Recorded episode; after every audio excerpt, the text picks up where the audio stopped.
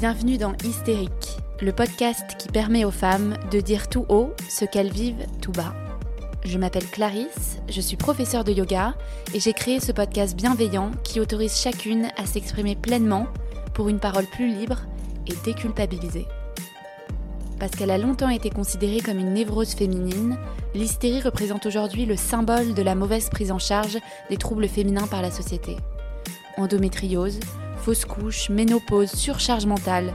Dans chaque épisode, vous découvrirez l'histoire inspirante de femmes qui nous confient comment elles ont réussi à surmonter et à apprivoiser ce qui semblait faire d'elles des hystériques. Autant de témoignages pour déconstruire les tabous féminins et décomplexer toutes celles qui nous écoutent. Avant de commencer cet épisode, laissez-moi vous présenter une des retraites de yoga et des journées dédiées au bien-être des futures et jeunes mamans. Un format que j'ai imaginé pendant ma grossesse pour vous aider à rester en forme et à vous sentir prête et confiante pour le jour de l'accouchement et le postpartum. Au programme, du yoga prénatal, du yoga postnatal, des ateliers autour de la naissance et du postpartum, des récits, du partage pour faire le plein d'énergie et de bons conseils.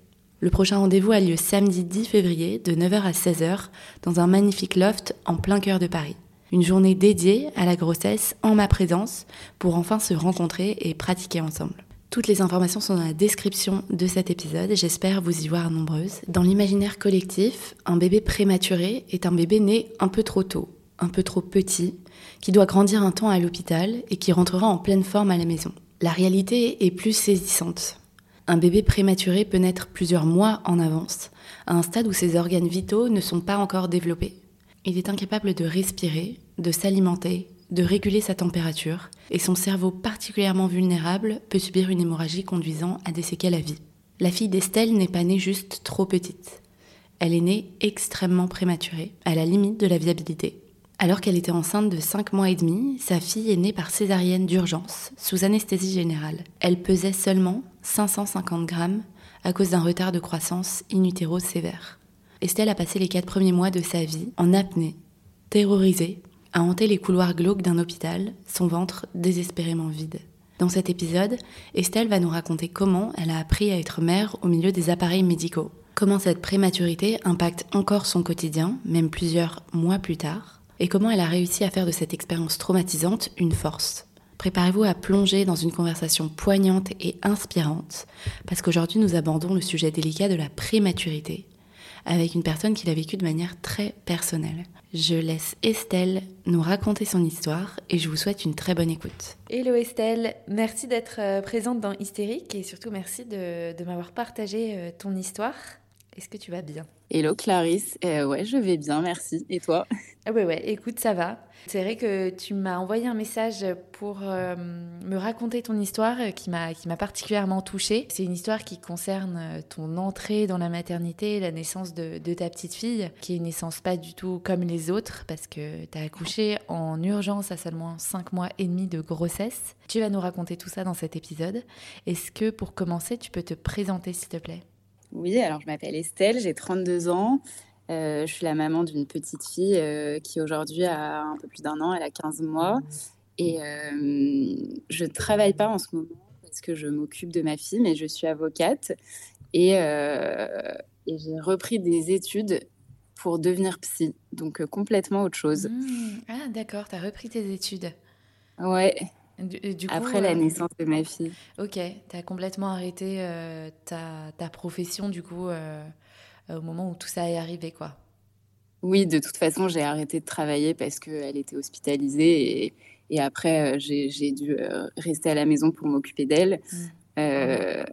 Et après avoir beaucoup réfléchi, tout, ce qui a un peu mûri dans ma tête et toute cette expérience que je vais te raconter, j'ai eu complètement envie de faire autre chose et de, changer. de voie. Ouais. Ouais. je comprends.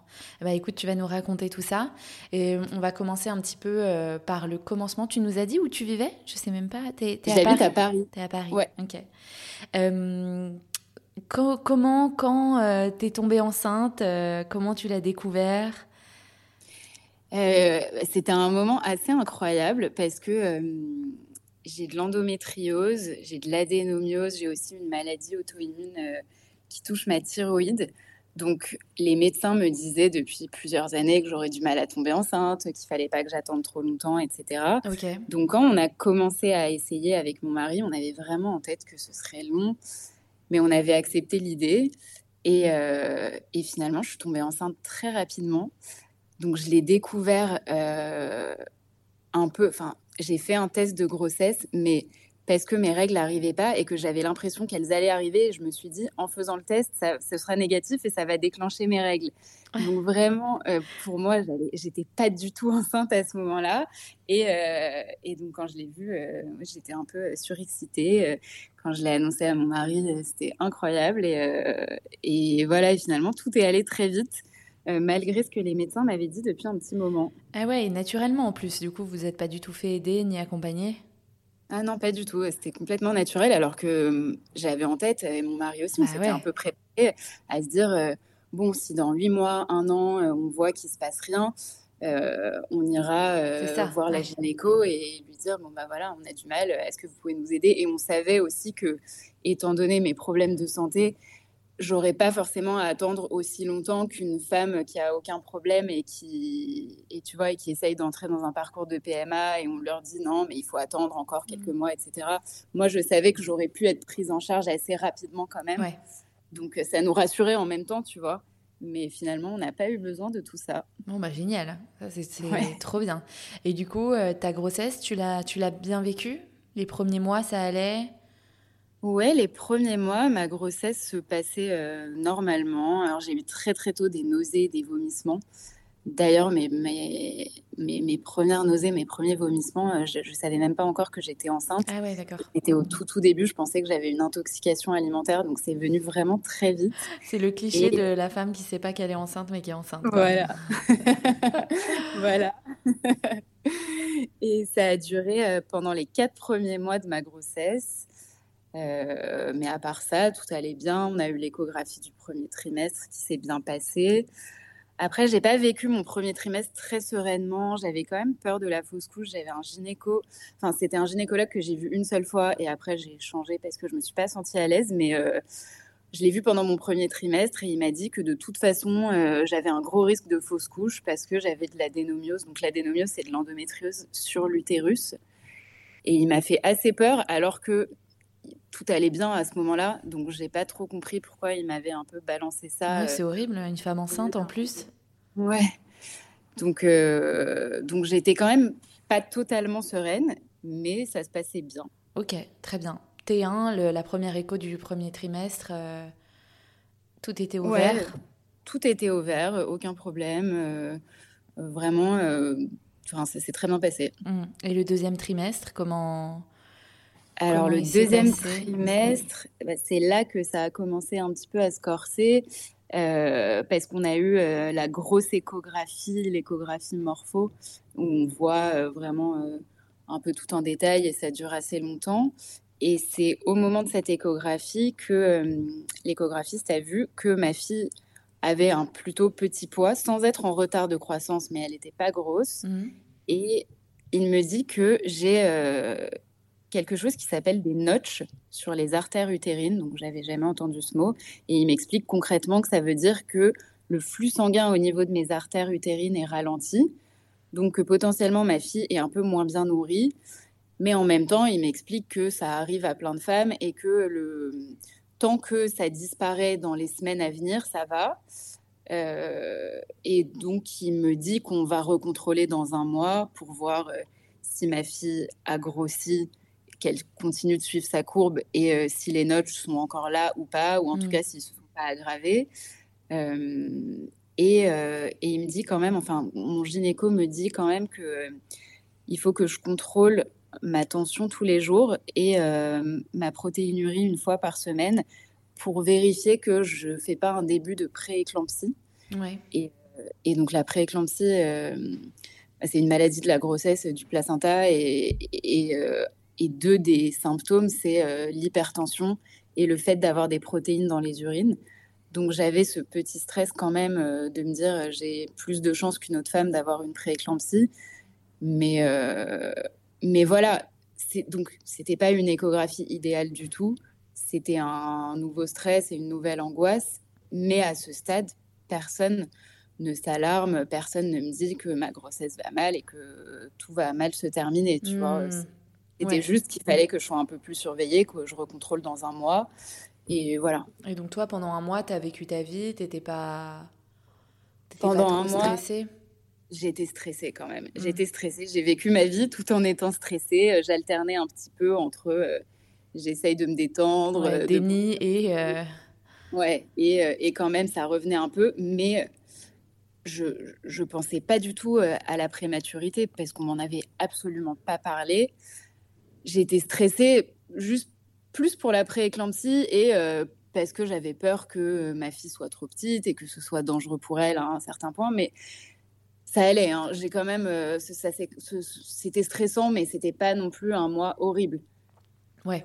Ok. Tu De toute façon, tu n'avais rien à faire en fait, à part attendre et Exactement, j'avais, il y avait rien à faire de mon côté. J'avais demandé, est-ce que moi je peux faire quelque chose? Est-ce que je dois manger euh, quelque chose? Est-ce que je dois manger plus? Mais euh, on m'a dit non, non, pas du tout. Il euh, n'y a rien à faire, donc on surveille. Mais moi, ce que mon gynéco m'avait dit, c'était vraiment d'éviter le stress au maximum. Ouais. Merci, merci gynéco. c'est plus facile à dire qu'à faire. Mais tu vois, il m'avait dit, essaye de prendre du temps pour toi de, faire un peu de sport doux, euh, voilà, de. Mm. d'essayer de, de, vivre ta vie quand même, de bouger. Euh, voilà. Mmh. voilà. Fallait pas être alité, euh, à attendre que, que, la prochaine écho arrive, quoi. Non, exactement. J'avais pas à être alité parce que j'avais pas du tout de, de problème, par exemple, que certaines femmes peuvent avoir au niveau du col, qui est mmh. trop ouvert trop tôt dans la grossesse ou, ou une perte de liquide, etc. Moi, tout se passait plus euh, bah, au, niveau de, ma circulation sanguine, du placenta. Donc ça, euh, je, ne pouvais rien y faire. Ouais, ok. Et alors, justement, tu retournes euh, faire ton écho un mois plus tard? Et c'est un, un, peu là que tout a basculé pour toi finalement. Exactement, c'est là que tout bascule. C'était très très difficile cet écho parce que dès le début de l'écho, j'ai senti qui avait un problème. J'ai vu sur l'écran euh, de l'échographiste qu'il y avait le petit signe inférieur à 1. Et en mmh. fait, j'ai tout de suite compris que c'était une mesure et qui mesurait quelque chose et que euh, la mesure était inférieure au premier percentile. Et, euh, et, et, tout de suite, j'ai vu aussi l'échographiste changer de tête, changer d'attitude. Oh il m'a demandé d'arrêter de bouger, d'arrêter de parler pour euh, le, laisser faire euh, son échographie. Et, donc, évidemment, j'ai paniqué. J'ai attendu, euh, j'ai fermé les yeux, j'ai donné la main à mon mari et vraiment, j'ai attendu que ça passe. Et, et après, il nous a annoncé que bah, j'allais accoucher, probablement dans les deux semaines à venir. Il m'a d'ailleurs dit de m'estimer heureuse si j'accouchais à 28 semaines et que ma fille pesait 1 kg. Et à ce stade, j'étais à 26 semaines. Et euh, il m'explique qu'elle a quasiment pas grossi depuis le mois précédent. Donc le mois d'avant, il était rassurant parce qu'il me disait elle a un petit poids, mais elle n'a pas du tout de retard de croissance pour le moment. Et là, il me dit complètement l'inverse. Il me dit en fait son poids il est inférieur au premier percentile et le retard de croissance c'est à partir du, d'un poids inférieur au dixième percentile. Ah on était vraiment à un très très gros retard de croissance. Et euh, il m'explique que plus rien ne fonctionne, il n'y a plus rien qui passe au niveau du cordon ombilical, au niveau de mes artères, enfin voilà, euh, plus rien ne fonctionne. Donc ma fille est en mode survie dans mon ventre. Ah ouais, il n'y a, a, plus rien qui, qui, qui, la connecte à toi en fait, à ce que tu manges, à... Voilà, quasiment plus rien. Elle reçoit euh, vraiment... Euh, le minimum quoi. Voilà, le minimum. Et donc elle, elle l'utilise elle, pour pour faire fonctionner ses, ses, organes vitaux à ce moment-là, tu vois mais c'est tout. Et donc, surtout que je rappelle que tu étais à 26 semaines. On dit qu'un bébé est viable, entre guillemets, en tout cas qui peut sortir euh, à 37 s'il est plus considéré comme euh, prématuré. Ouais. Donc tu étais quand même à plus de 10 semaines euh, de la prématurité. Mm. Et la grande prématurité, c'est combien de semaines, tu sais ça? C'est en dessous de 28 semaines. En dessous de 28 semaines, ouais. Donc tu étais dedans, quoi. Ouais. Après, il me semble que de 28 à 32, c'est la moyenne prématurité et à partir de 32, la petite. Je suis pas sûre à 100% mmh. de ce que je te dis, mais je crois que c'est ça. pour qu'on ait une petite moyenne, quoi, une petite. Euh, oui. Moi, j'étais dans l'extrême prématurité. J'étais vraiment dans bah, le, ouais, le, minimum possible pour éventuellement réanimer un bébé. Et en plus de ça, c'était pas seulement une question de, de semaines euh, de grossesse, de semaines d'aménorrhée, c'était aussi une question de poids. Parce qu'à 26 semaines, là, ma fille, elle était estimée à 630 grammes. Finalement, à la naissance, elle était encore plus petite que ça, mais à l'échographie, elle était estimée à 630 grammes environ. Et normalement, à 26 semaines, un bébé, il pèse autour de 1 kg, peut-être un peu plus, un peu moins. Mais euh, donc, non seulement euh, j'allais potentiellement accoucher très tôt, mais j'allais accoucher d'un bébé qui pesait le poids d'un bébé qui avait en plus un mois de moins. Donc, oh le retard était vraiment déjà immense. Hmm. Et, du coup, il te dit euh, pourquoi il a dit deux semaines en fait Il voulait la garder encore au chaud un maximum, voir si elle prenait du poids voilà, bah, dans deux semaines, deux semaines après, c'était 28 semaines, donc c'était un cap de, la prématurité. C'était un, stade un peu moins grand de prématurité. Et euh, je pense qu'il m'a dit ça, euh, oui, parce qu'à ce stade, il fallait la garder le, plus possible tant qu'elle tenait. Mais il me l'a dit en me disant, estimez-vous heureuse si vous tenez encore deux semaines. Ah ouais, ok. Donc, euh, bon. Donc tu savais qu'elle allait sortir dans les prochains jours, quoi. Je le savais, mais j'y croyais pas du tout. Bah ouais. J'ai complètement refusé euh, d'accepter cette information. Donc en fait, honnêtement, je crois que je le savais pas. Il me l'a dit, mais moi, je j'avais décrété que non, non, j'accoucherais pas. Et je, je voulais pas y croire. Je me disais parce qu'il m'a dit que j'allais être hospitalisée. Euh, il m'a renvoyé vers mon gynéco. Donc juste après, j'ai eu rendez-vous avec mon gynéco pour qu'il me dise quoi faire, quel hôpital, etc. Euh, et donc je me disais, je vais être prise en charge à l'hôpital ils vont trouver une solution et ça va aller. Va aller. Et ouais, ils vont me garder et ça va aller. Oh là là. Et du coup, tu te diriges, t'es allée à quelle, euh, quelles urgences Alors, mon gynéco m'a dit d'aller à Port-Royal. Ouais. Euh, donc, euh, c'est une des maternités de niveau 3 à Paris qui est vraiment spécialisée dans la grande prématurité. Mm. Et j'avais pas du tout prévu d'accoucher là-bas. Mon gynéco ne travaillait pas là-bas, donc ça signait aussi la, la fin de, de mon suivi avec lui. Ah bah parce que lui, il n'était plus en mesure de me prendre en charge. Moi, je, devais accoucher dans une maternité de niveau 2. Et, euh, et là, j'étais dans complètement autre chose. Donc, ça fait peur aussi parce que euh, c'est complètement une nouvelle prise en charge avec des médecins que tu connais pas, euh, dans un service que tu n'as jamais vu. et donc, je, je, me suis rendue aux urgences de Port-Royal. Mon gynéco m'avait dit, c'était un vendredi, il m'avait dit, va aux urgences ce soir. Euh, et tu verras avec eux s'ils te gardent ou s'ils te font revenir le lundi parce que potentiellement pendant le week-end, il se passera pas grand-chose. Et, tu vois, moi, quand on me dit ça, je me raccroche aux branches en me disant, bon, si j'ai pas besoin de rester pendant le week-end, c'est que c'est pas si grave. Ouais, je comprends, je me suis dit ça aussi. L'hôpital, euh, voilà, c'est que c'est que finalement, bon, c'est pas si urgent que ça. Et euh, je vais aux urgences, on me fait, donc j'y vais avec mon mari j'ai préparé une valise qui avait un petit peu aucun sens parce que je savais pas du tout quoi mettre ah dedans, combien de temps je partais. Et, euh, et on me fait un monito, euh, on me fait une petite écho euh, rapide. pareil, la gynéco estime ma fille au même poids que, que l'échographiste que j'avais vu dans l'après-midi. Et là, ils me disent qu'ils vont me garder et que le but, ça va être de monitorer plusieurs fois par jour le rythme cardiaque de ma fille parce que qu'ils me disent que de toute façon, son poids, enfin, elle, elle, elle, va jamais euh, rattraper le poids euh, qu'elle n'a pas pris et qu'elle aurait dû prendre, mais il faut la faire tenir le plus longtemps possible dans mon ventre et donc il faut vérifier que son cœur tient. Tant que son cœur continue de battre normalement, on la laisse dans mon ventre. Mais à partir du moment où ça ralentit et où ça devient dangereux, il faudra qu'elle sorte. Ok. Donc, euh, donc, là, tu es hospitalisée. Voilà, là, je suis hospitalisée. Oh je, reçois, je reçois les piqûres de, de corticoïdes. C'est des piqûres qu'on fait aux femmes qui ont un risque d'accoucher prématurément pour faire maturer plus rapidement les poumons du bébé. Mmh, Parce que comme dans le ventre, le bébé n'a euh, pas besoin de, poumons qui fonctionnent, bah, il les développe. Enfin, ils ne sont, pas encore vraiment développés à ce stade. Donc, euh, ces, corticoïdes, ces deux piqûres à 24 heures d'affilée, euh, ces corticoïdes, ils augmentent les chances de ton bébé euh, de mieux respirer à la naissance et dans les premières semaines Donc, c'était déjà une première étape de tenir 48 heures pour avoir le temps d'avoir les deux piqûres. D'accord.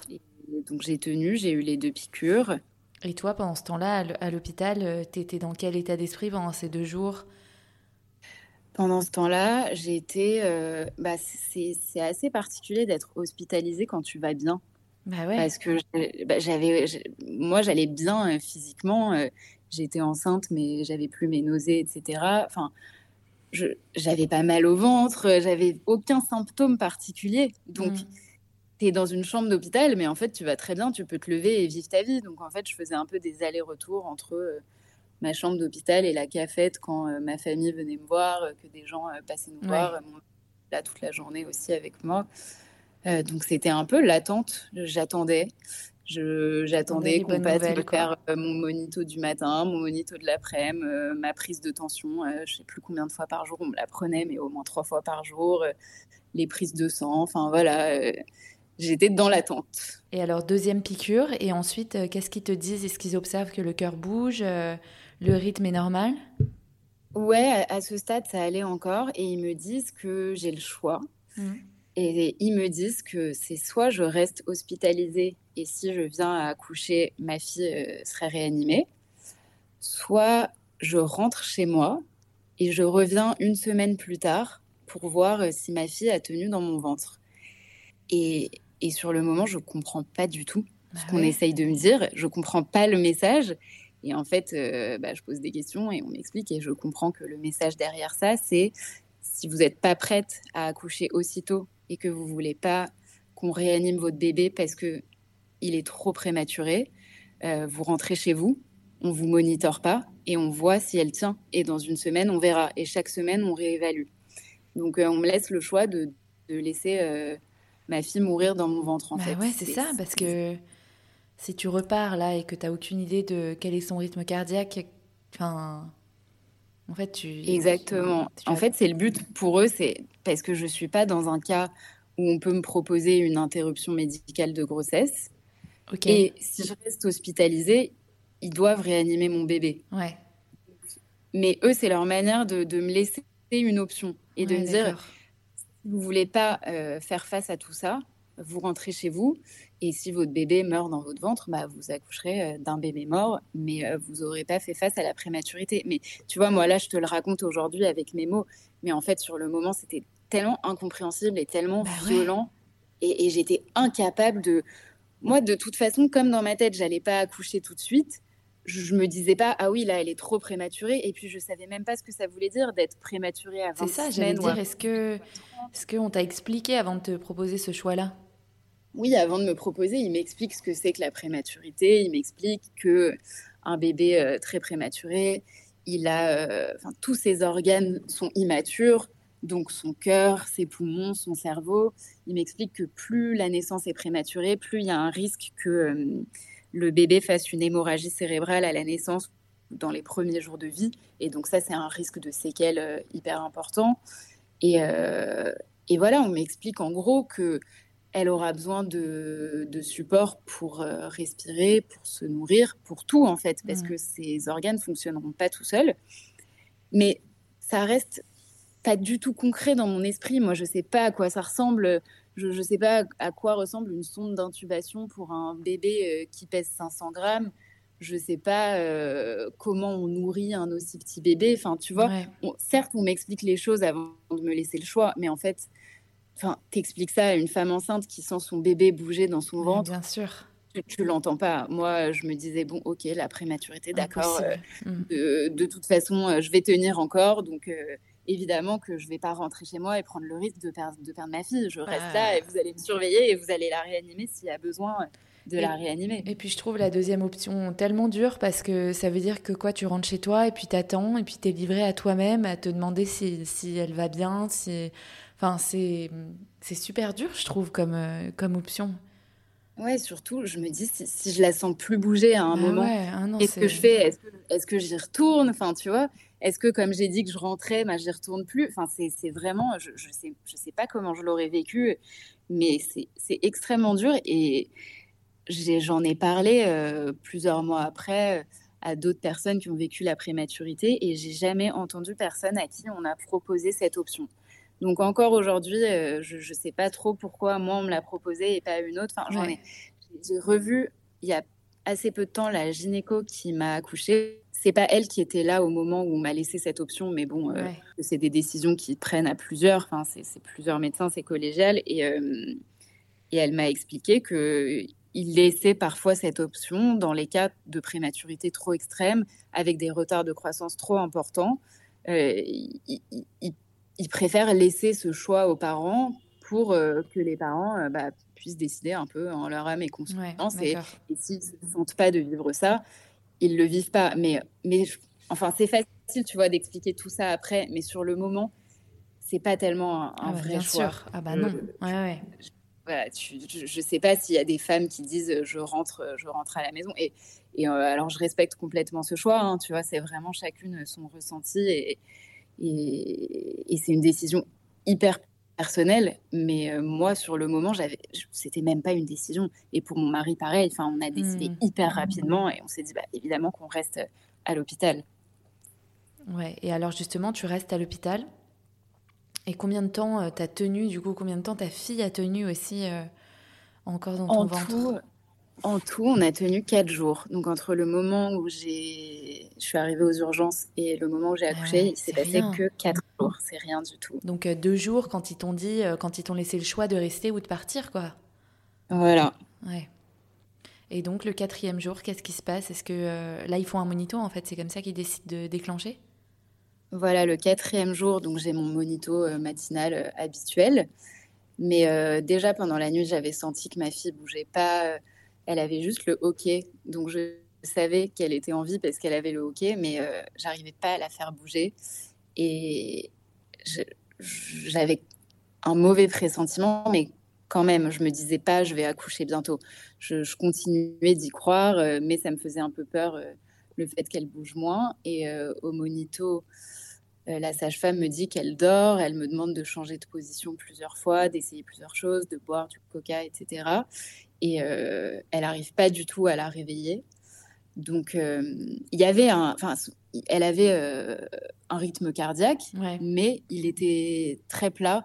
Il se passait pas grand-chose et, euh, et, vraiment, elle se réveillait pas. Donc la sage-femme me dit que je vais devoir descendre en salle d'accouchement, mais elle m'explique que je vais pas forcément accoucher tout de suite, qu'on me descend par précaution, mais que peut-être dans quelques heures, euh, ma fille, enfin tu vois, peut-être qu'elle va se réveiller finalement et que dans quelques heures, je pourrais me remonter dans ma chambre et et, et pas accoucher. Mmh. Donc moi, à ce moment-là, je continue encore d'y croire. Euh, entre-temps, il y a mon mari qui arrive parce qu'il n'était pas là à ce moment-là. Donc, je l'ai appelé, je lui ai dit de, de, de, venir en urgence euh, pour être là s'il se passait quelque chose.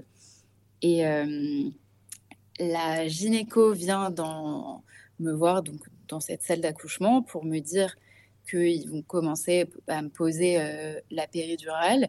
Mais elle me dit encore quelque chose comme Vous n'allez pas forcément accoucher tout de suite on, va commencer juste à faire la piqûre par précaution, etc. Mais euh, voilà.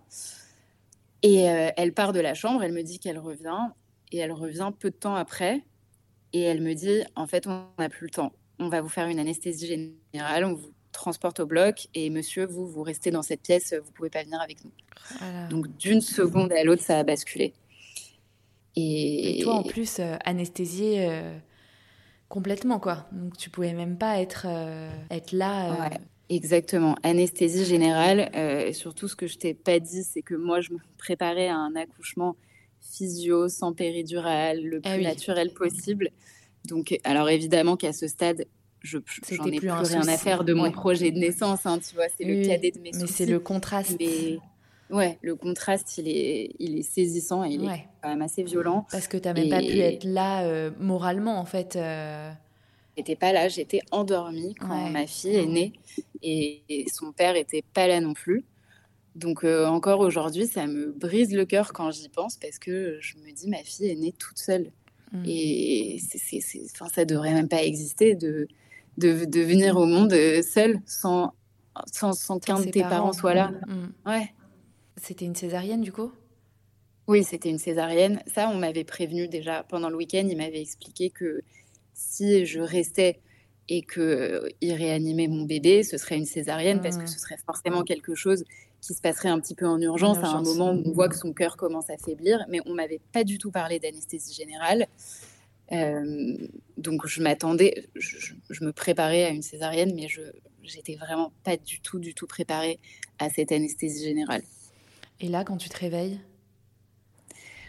euh, Quand je me réveille, je suis complètement sur une autre planète. Euh, mon mari est là, il y a une infirmière, elle m'explique un peu ce qui s'est passé, mais je, je, me rappelle de rien. Je me rappelle juste qu'elle me dit que ma fille pèse 550 grammes.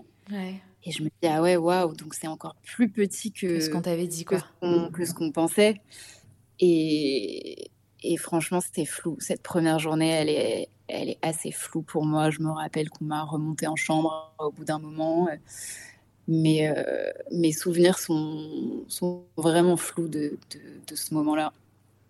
Et tu étais avec ta fille? Tu as, pu la voir à ce moment-là, quand tu te réveilles? Non, j'ai pas du j'ai pas pu la voir parce qu'elle était euh, donc au moment où ils l'ont sortie de mon ventre, elle est tout de suite partie avec les pédiatres réanimateurs. En réanimation, ouais. Voilà, euh, elle va, elle a, elle a pas tout de suite été dans le service de réanimation. Ils ont d'abord une pièce juste à côté de la salle d'accouchement. Euh, c'est une salle de réanimation, mais euh, dans dans l'espace d'accouchement où ils réaniment le bébé vraiment qui vient de naître. Donc elle, elle a dû être réanimée parce qu'elle a, elle a pas respiré pendant plusieurs minutes après sa naissance. En plus de la prématurité du petit poids, etc., elle a subi mon anesthésie générale. Et ça, pareil, on me l'a expliqué plus tard, je ne savais pas moi sur le moment, mais en fait, une femme qui accouche sous anesthésie générale, bah, son bébé, il naît aussi un peu anesthésié. Ah, et, vois, j'avais jamais entendu non plus. Ouais, c'est la gynéco qui me l'a expliqué un an après quand je l'ai revue. Donc, euh, et, puis au-delà de ça, de toute façon, elle était toute petite et, extrêmement prématurée. Donc, euh, bah, ses poumons, ils n'étaient pas encore en mesure de, faire le travail. Donc, elle a été réanimée. Euh, et euh, au bout de quelques minutes, euh, elle, a pu respirer. Alors, elle respirait grâce à d'abord un masque. ouais, une, elle a été intubée, donc c'est un ventilateur. Enfin, c'est une machine qui respire à sa place, en fait. Et mon mari a pu la voir. Le jour même Ensuite, ouais, le jour même, il a pu la voir. Ensuite, je ne sais pas au bout de combien de temps elle est passée dans le service de réanimation. Mmh. Mais euh, à un moment dans la journée, elle a, elle a été installée dans une chambre dans le service de réanimation. Et, euh, et moi, on m'a monté dans ma chambre et j'arrêtais pas de demander aux infirmières mais est-ce que je peux aller voir ma fille? Bah Est-ce que je peux Est-ce que je peux aller dans le service? En plus, comme mon mari avait le droit, euh, j'avais le droit aussi en théorie. Enfin, c'était, on avait le droit en plus en réanimation, en tout cas à Port-Royal, mais je pense que dans la plupart des hôpitaux aujourd'hui c'est comme ça. On a le droit d'aller voir nos bébés 24 heures sur 24. Le service est toujours ouvert aux parents, euh, sauf si à un moment il y a un examen euh, qui est en train d'être fait et qu'on ne peut pas être à côté, ou, voilà, sauf circonstances particulières. Mais en tout cas, en théorie, on a le droit d'y aller quand on veut. Et et donc moi, je comprenais pas pourquoi on me laissait pas y aller parce que je, je me sentais pas mal. Et en plus, on, venait me voir en me disant ah, votre cicatrice, elle est bien, euh, vous n'avez pas de saignement, le, la césarienne s'est bien passée. Et surtout qu'à ce terme, on m'avait expliqué que j'aurais de grosses chances d'avoir une, euh, une cicatrice verticale ah. et pas une cicatrice classique. Horizontale. Parce que comme, ouais, parce que comme l'utérus est, est, encore euh, trop petit à ce stade, il n'est pas encore du tout euh, préparé à accoucher, bah, c'est beaucoup plus délicat comme césarienne, c'est beaucoup plus risqué pour la femme, c'est plus risqué mmh. après pour les grossesses d'après, etc. Euh, et, donc, je ne sais pas trop pourquoi, quelle est l'explication médicale derrière, mais euh, il y a des chances d'avoir une césarienne verticale qui fait que ensuite, tu es obligé d'accoucher par césarienne. Tu peux plus jamais avoir d'accouchement naturel. Et, moi, finalement, la gynéco a pu me faire une, césarienne classique. Ok. j'avais eu une césarienne normale, entre guillemets. Euh, je, récupérais à peu près bien. Enfin, vraiment, moi, je me sentais bien. Ouais, bien euh, non, mais j'imagine que c'est comme le, la préparation. Enfin, c'est comme ton accouchement rêvé, euh, physio, sans péri. En fait, à ce moment-là, ton postpartum, tu t'en fiches un peu, quoi. T'as juste envie d'aller voir ta fille. Complètement. Exactement. Je, euh, mon corps, euh, s'il va bien ou mal, ça m'intéresse pas du tout. Euh, moi, je, pense que tu marches dans tous les cas. Hein. Ah oui, bah, j'ai marché le lendemain d'ailleurs. Et... vraiment, je me suis pas posé de questions du tout. Je, voulais juste aller voir ma fille. Mais tu vois, j'aurais pu, par exemple, mal réagir à l'anesthésie générale ou moi, j'aurais pu avoir des complications. on m'avait parlé de prééclampsie. Finalement, j'ai pas eu de prééclampsie. Mais les femmes qui ont une prééclampsie, parfois, elles sont elles-mêmes dans un état critique. Et donc, elles peuvent pas aller voir leur bébé parce qu'elles vont mal, elles. Et donc, on peut pas les, les, déplacer. Mais moi, j'avais pas ce problème-là. J'allais bien. Donc, encore aujourd'hui, je ne sais pas pourquoi on m'a pas laissé la voir pendant 24 heures. Au, ah, au début. 24 heures Ouais, pendant 24 heures. C'est Pendant 24 heures. Ouais, c'est hyper long. Je ne l'ai pas vu jusqu'au lendemain. Euh, ah. euh, bah, j'ai accouché en fin de matinée et je l'ai vu le lendemain en fin de matinée. Tu n'avais pas le droit de sortir de ta chambre et... On me laissait pas me lever, on voulait pas m'apporter de fauteuil roulant pour euh, pouvoir descendre. Et, mais personne m'avait dit vous aurez le droit de l'avoir demain. C'était juste euh, chaque personne qui passait dans ma chambre renvoyait un peu la balle à la suivante en disant euh, moi je mmh. peux pas vous laisser, mais demandez à un tel, etc. Et, personne ne m'a laissé. Ah, c'est super dur. C'est super dur. Et quand j'ai revu cette gynéco un an après, je lui ai demandé et elle m'a, elle a pas su me dire pourquoi. Elle m'a dit moi je, je, suis pas dans le service après euh, post accouchement euh, dans la maternité. Enfin voilà, je ne sais pas. Et puis je pense que vous n'aurez pas la réponse. Elle a essayé de regarder dans mon dossier, de voir mmh. s'il y avait des notes euh, dans les transmissions que se font les infirmières, etc. Mais elle a rien vu. Et euh, je lui ai demandé si c'était un truc courant et classique. Et elle m'a dit non. Donc je n'ai pas la réponse et je crois que je l'aurai jamais. Et c'est hyper dur de de pas savoir, de pas comprendre et, de me dire que ma fille, elle a été seule pendant tout ce temps. Mmh. En tout cas, sans moi, elle a vu un peu son père. Elle sortait de ton ventre quand même. Ouais. C'est ça qui est. Je, je, vraiment, je, ça reste pour moi une zone d'ombre. Je pense que mm. pour laquelle j'aurai jamais de réponse et, et c'est hyper dur. Il y a une infirmière qui est montée me montrer des photos d'elle. Ouais. C'est la première infirmière qui s'est occupée d'elle en réa. Donc euh, le premier jour, tout ce que j'ai vu de ma fille, c'est euh, deux trois petites photos. Mais il y a une photo en fait elle est, elle est choquante tellement on ne la voit pas. Il y a tellement mmh. de machines. Elle est emballée dans un sac plastique parce que pour maintenir sa température avant de passer dans la couveuse, au tout début, euh, elle a été mise dans un sac. Euh, donc, et, elle a un truc sur les yeux parce que je crois que c'est trop brutal la pour elle, la lumière. Donc, il lui cache les yeux. Elle a toutes ces machines pour respirer, pour être nourrie, les électrodes collées sur elle, etc. Donc, en fait, je vois cette photo et je vois même pas ma fille quasiment. Enfin, il n'y a, a, pas de bébé sur la photo. Il y a que des machines. Euh, et il y a une autre photo où on la voit un petit peu mieux, mais voilà, c'est pas pareil de voir une photo comme ça que de, de rencontrer ton bébé, de ah bah, Bien sûr, rien à voir. Mm. et puis c'est dur parce que ta fille, elle, elle ressemble pas au petit bébé qu'on imagine. Euh, tu sais, la petite photo qu'on envoie à la famille euh, une fois qu'on a accouché. Ouais, elle ressemble à rien de ce que tu imagines, le petit bébé potelé, tout rose. Euh, et, et c'est hyper dur ce que je vais dire, mais elle ressemble à un fœtus en fait. et mon mari, c'est le premier truc qu'il a dit quand il l'a vu juste après que moi j'étais encore endormie, mais il a pu la voir quelques minutes après qu'elle soit sortie de mon ventre. Il l'a vu pendant trois secondes, il l'a vu passer, tu vois. Mais euh, le premier truc qu'il a dit, et il me l'a raconté après, c'est euh, bah, on dirait un fœtus. Hmm. On, on, s'imagine pas. On devrait même pas la, euh, voir comme ça, en fait. Non, c'est, ça, on devrait la voir qu'à travers une écho. Exactement, ouais. Et alors, quand, quand tu as pu la voir euh, le lendemain, qu'est-ce, que ça t'a fait? Ça a dû quand même être un soulagement pour toi de te, de te retrouver avec elle? Ouais, quand j'ai pu la voir. Alors, ce qui est dur aussi pour moi, c'est que euh, j'ai, un, j'ai une espèce d'amnésie des premiers jours après, après mon accouchement. Donc je me rappelle de bribes, tu vois, c'est pas, j'ai pas aucun souvenir, mais il y a beaucoup de moments que j'ai complètement oubliés. Et la, première chose euh, que qu'on m'a proposé quand je suis arrivée dans sa chambre de réanimation, euh, c'est de faire un pot à pot avec elle. Et ça, je me rappelle qu'on me l'a proposé. Je me rappelle que j'ai tout de suite dit oui, et j'étais choquée qu'on me le propose parce que j'avais l'impression qu'elle était beaucoup trop fragile et que c'était impossible euh, de la sortir de sa couveuse. Mais je me rappelle pas du moment du pot à pot. J'ai aucun souvenir de ça. Et, j'ai une photo que mon mari a prise, hmm. mais je ne m'en rappelle pas. Donc c'est hyper. Euh, ouais, c'est hyper difficile. C'est comme un blackout, quoi. Vraiment. Euh, ouais. J'ai oublié la première rencontre avec ma fille et, et tout ça. Enfin, c'est le traumatisme, mais c'est un peu euh, la manière qu'a le cerveau de se protéger. c'est ça.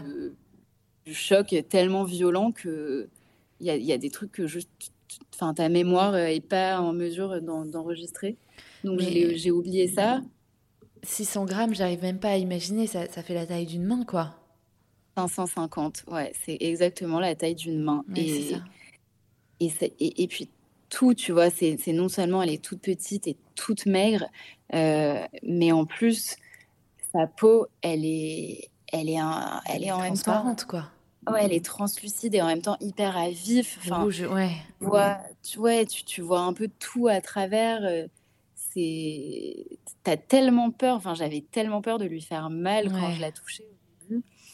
Et, et après, j'ai pas eu le droit de faire de peau à peau avec elle pendant, euh, pendant trois jours, euh, même quatre, parce qu'elle ouais, pendant quatre jours après sa naissance, à part ce premier pot à pot là, parce que euh, déjà, elle a eu des, difficultés vraiment très importantes pour respirer. Elle a fait un arrêt cardiaque, donc elle a dû être intubée sous une machine qui c'est un peu dur à décrire. Enfin, je pense que quand tu l'as jamais vu, euh, t'as jamais. Enfin, moi, j'avais jamais entendu parler de ça, mais c'est un ventilateur qui en plus vibre pour que enfin ça, je sais pas, ça envoie un peu des vibrations à ses poumons pour les mmh. garder ouverts. Mmh, et donc elle, est dans elle est dans sa couveuse avec une machine qui la fait vibrer de la tête aux pieds. Qui la stimule, euh, quoi, un petit peu. Ouais.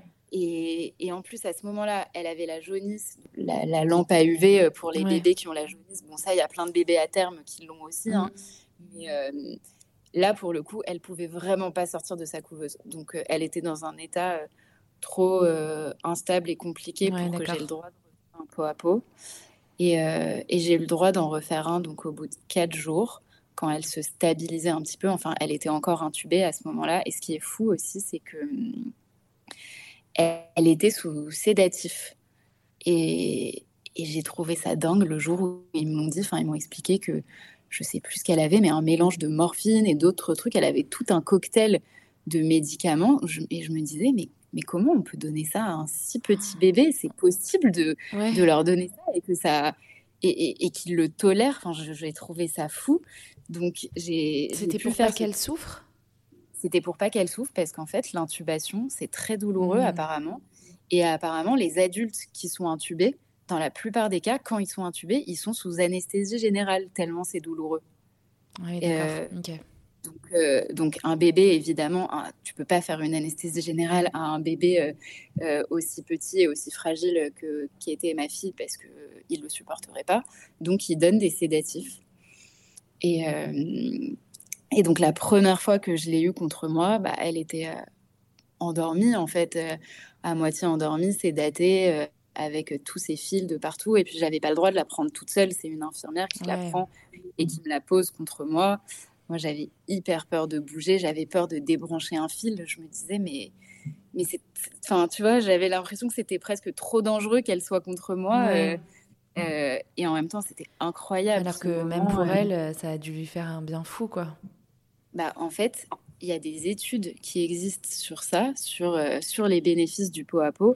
c'est, ça a été prouvé que ça réduit le temps d'hospitalisation des bébés, ça les aide à réguler leur rythme cardiaque et leur taux d'oxygène mm. dans le sang, parce que les bébés prématurés, ils ont vraiment, euh, pendant, enfin moi, ma fille, c'était pendant plusieurs mois, euh, son cœur, euh, il pouvait ralentir à tout moment, son taux d'oxygène, il baissait dangereusement un peu à tout moment aussi, et le fait d'être en peau à peau, ton bébé se cale sur ton rythme cardiaque à toi et, et, et, il régule beaucoup mieux sa, sa, respiration. Et au-delà de tout ça, bah, ça favorise aussi euh, un peu le lien entre la maman, le papa et leur bébé, parce qu'il y a, y a 30 ans, les, parents qui avaient un bébé préma, ils n'avaient pas le droit de, le prendre en peau à peau du tout. Ah Donc le bébé passait trois mois dans la couveuse et tu avais, tu pouvais mettre tes mains, euh, ouais. Et, et, en fait, et au fur et à mesure des années, et puis des, des, bah, des recherches scientifiques, des combats, euh, des associations, etc., euh, ils se sont rendus compte à quel point c'était bénéfique et important. Et c'est pour ça que dès, que dès que ton bébé peut euh, sortir de sa couveuse et est suffisamment stable pour qu'on le mette contre toi, bah, ils, te le, ils te le mettent en peau à peau. En tout cas, moi, dans l'hôpital où j'étais, c'était comme ça. Heureusement que tu as pu vivre ça avec, euh, avec ton bébé. Je pense que ça, a, ça a dû vraiment lui faire du bien euh, dans tout ce. Même sous sédatif, etc. Elle a dû te sentir, tu vois. C'était comme revenir un petit peu dans, dans ton ventre, quoi. Ouais, moi, c'était vraiment le moment où je l'ai retrouvée, quoi. Ouais. Et, et, après, pendant toute l'hospitalisation, j'attendais que ça. J'attendais que d'être en peau à peau avec elle. c'était, c'est, je pense que sans ça, j'aurais pas tenu. C'est vraiment ça, ça m'a sauvée pendant son hospitalisation de pouvoir faire du peau à peau et de et de l'avoir contre moi et de la toucher, de la sentir. Bah, parce que sinon, c'est tellement irréel. T'as plus ton bébé dans ton ventre, mais tu l'as pas non plus dans tes bras. Euh, je, je sais pas. Euh, oui, parce que tu dors même pas dans la même chambre qu'elle. Toi, toi, es toujours hospitalisée du coup pendant les, les semaines qui suivent euh, son hospitalisation à elle. Tu dors dans la même chambre. comment ça se passe? Non, moi j'ai passé donc cinq jours à la maternité après ma césarienne. Donc en fait la durée classique d'une femme qui vient d'avoir une césarienne. Et après, on m'a dit bon bah madame, euh, vous allez bien. Euh, nous, on a besoin des chambres. Euh, enfin, il m'explique que je vais pas rester là pour toute l'hospitalisation de ma fille, que moi je vais rentrer chez moi. Et, et, donc ça, c'était très dur parce que dur. Ne, ne, plus être à deux étages d'elle. Et même si, voilà, on est, j'étais, enfin, elle était en réa à Paris et nous, on habite à Paris, on habitait à une demi-heure de voiture. Donc, je sais qu'il y a des parents qui parfois doivent faire une heure, deux heures de route pour aller voir leur bébé parce qu'ils sont euh, en campagne et que voilà l'hôpital le plus proche en fait il est super loin. Nous on a quand même entre guillemets cette chance d'être à Paris et donc euh, bah t'es dans la même ville, ça reste faisable. Même si à deux heures du mat, tout à coup on a envie de faire un aller-retour pour aller la voir, on pouvait le faire et on y était en 25 minutes. Mais euh, bah, je rentrais tous les soirs sans mon bébé. il y a ce truc de la laisser toute seule dans l'établissement. C'est c'est ça, tu la laisses dans sa, dans sa couveuse toute seule tous les soirs. Et en théorie, j'aurais pu dormir sur le fauteuil à côté d'elle parce que j'ai le droit d'être là 24 heures sur 24. Mais dès le début, les infirmières et les médecins nous expliquent que nous, il va falloir qu'on tienne sur la durée. On nous dit que c'est un marathon. Et donc, ils nous disent, vous ne pouvez pas dormir là, être tout le temps, tout le temps là, parce qu'il faut que vous rentriez juste manger, vous doucher, euh, vous reposer un petit peu.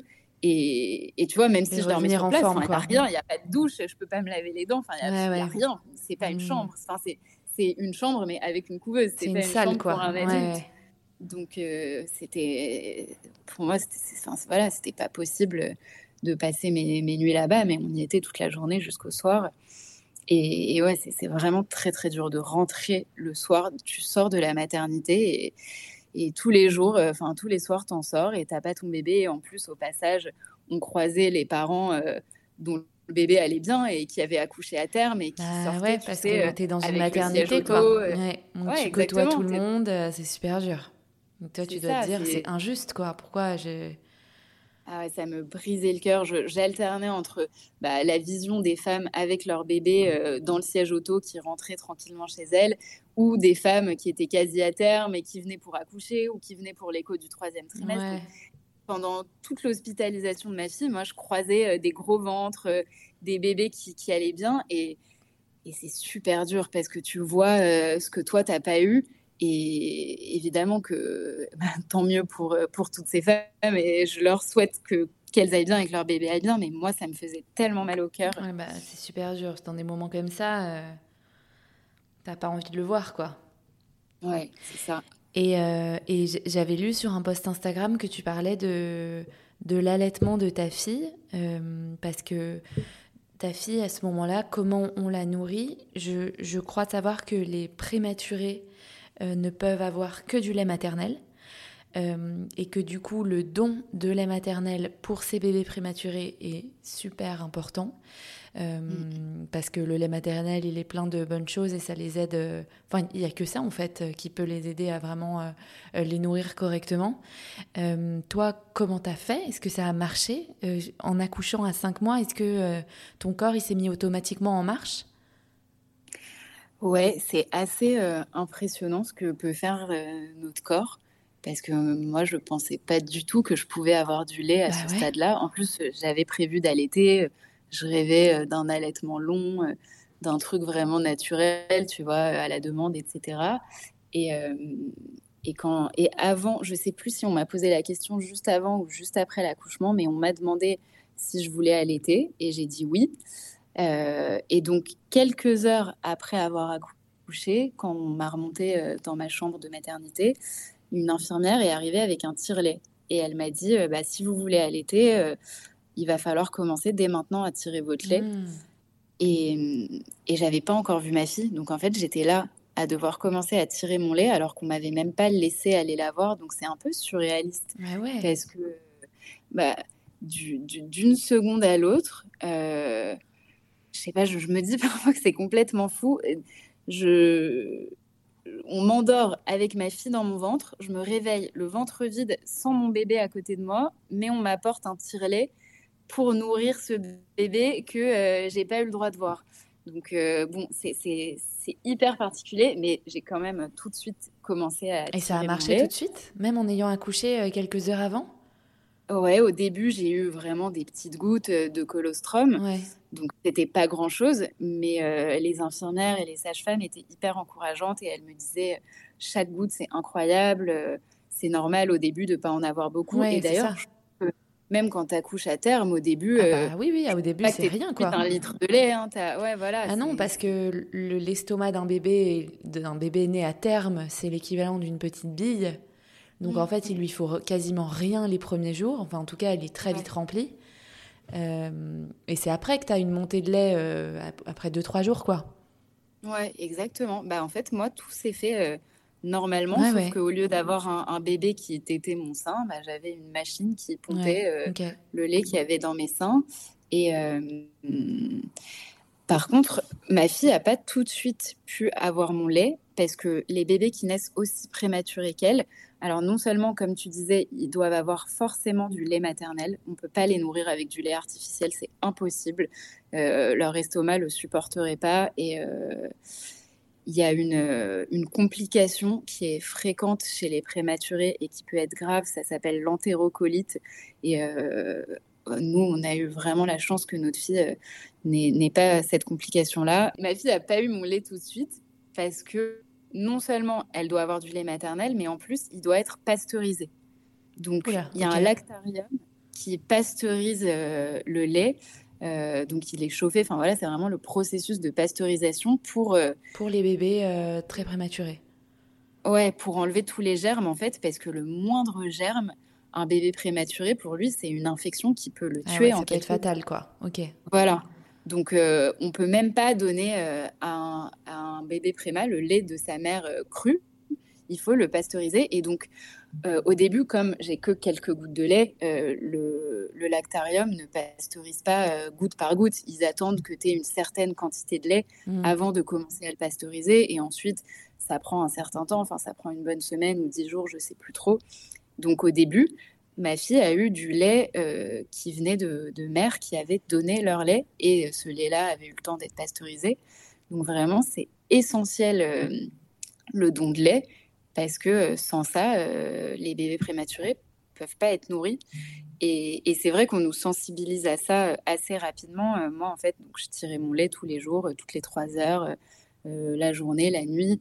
Donc, d'un côté, tu n'as pas ton bébé avec toi, tu dors seul chez toi, mais tu te réveilles quand même pour oui, tirer ton lait. Tu as ton rythme. Euh, ouais, c'est trop triste. C'est un réveil qui te réveille. C'est pas les pleurs de ton bébé. Sans bébé, quoi. réveil. Euh, ouais, c'est ton réveil pour tirer le lait. Euh, et. Mais du coup, toi, tu avais des grosses quantités, non Pour la taille de ton bébé, tu, tu devais faire aussi du stock. Ouais, moi, j'en avais beaucoup. J'avais assez vite, en fait, ma lactation, elle s'est bien mise en place. j'avais des, des, bonnes quantités. Et, donc, ma fille, en fait, elle, elle buvait quelques millilitres par jour pendant longtemps. Hein. Et il y a même une période pendant dix jours où elle a eu une infection, elle a eu une suspicion d'entérocolite. Donc, ils ont complètement arrêté de lui donner du lait. Elle était nourrie, enfin, elle, était, elle avait juste une perfusion où on lui mettait euh, euh, bah, de, de l'hydratation et des nutriments, euh, mais ça mmh. passait par son sang. Et son estomac était complètement à jeun. Elle n'était pas nourrie du tout parce que euh, c'était trop risqué à ce moment-là. Donc euh, moi, je tirais mon lait. Il y a une période où je le tirais et elle, elle, en, buvait même pas un millilitre. Ensuite, quand elle a pu être nourrie, bah, progressivement, on passe de 1 millilitre à 2 millilitres à 3, mais vraiment, ça met des semaines, tu vois, à augmenter les quantités. Et, euh, et moi, je tirais 900 millilitres par jour. Ouais, c'est ça. Tu faisais quoi? Tu le donnais? Tu... bah, au début, en fait, tout, je, donnais tout mon lait à l'hôpital parce que de toute façon, ils devaient le pasteuriser. Ouais. Donc, euh, il y avait tout le lait que je tirais quand j'étais euh, à l'hôpital euh, auprès de ma fille. Donc, ça, je, leur donnais directement et ils montaient directement dans le lactarium. Et le lait que je tirais la nuit, bah, le matin, je l'emmenais dans une glacière et je le déposais. Et, et ils le prenaient pour le pasteuriser, le congeler, etc. Mais au bout de je crois que c'était peut-être au bout de deux semaines, euh, le, une, infirmière ou une dame du lactarium est venue me voir et m'a dit Bon, madame, vous avez beaucoup de lait, ça prend beaucoup de place dans nos frigos. et donc, euh, est-ce que vous voulez faire un don? Et là, on m'explique, parce que c'est vrai que moi, à ce stade, j'avais même pas pensé au don, on m'en avait jamais dans parlé. Ton quotidien, toi. Oui, voilà, moi je suis complètement sur une autre planète, donc je pense pas à ça, mais voilà, on m'explique que bah, les, voilà, les bébés prématurés, ils ont besoin de ce lait, etc. Que de toute façon, moi, j'en ai beaucoup et que ma fille, pour le moment, elle n'en aura pas besoin. Euh. donc, euh, oui, bah, tout de suite, j'ai dit, euh, évidemment, on fait des dons. Je gardais quand même, je leur demandais de me garder une petite réserve au cas où, parce que je me disais, on ne sait jamais, à un moment, si mes seins ne fonctionnent plus, je préfère avoir un petit stock pour ma fille, tu vois, parce que on ne sait pas ce qui peut se passer. Mais. Ouais, donc pendant des mois, je, je, donnais une grosse partie de ce que je tirais au lactarium. Combien de temps ça a duré du coup tout ça? Euh, L'hospitalisation, ça a duré quatre mois. Donc pendant quatre mois, tu as euh. vécu entre chez toi, euh, Port-Royal, avec ta ouais, fille alors Port...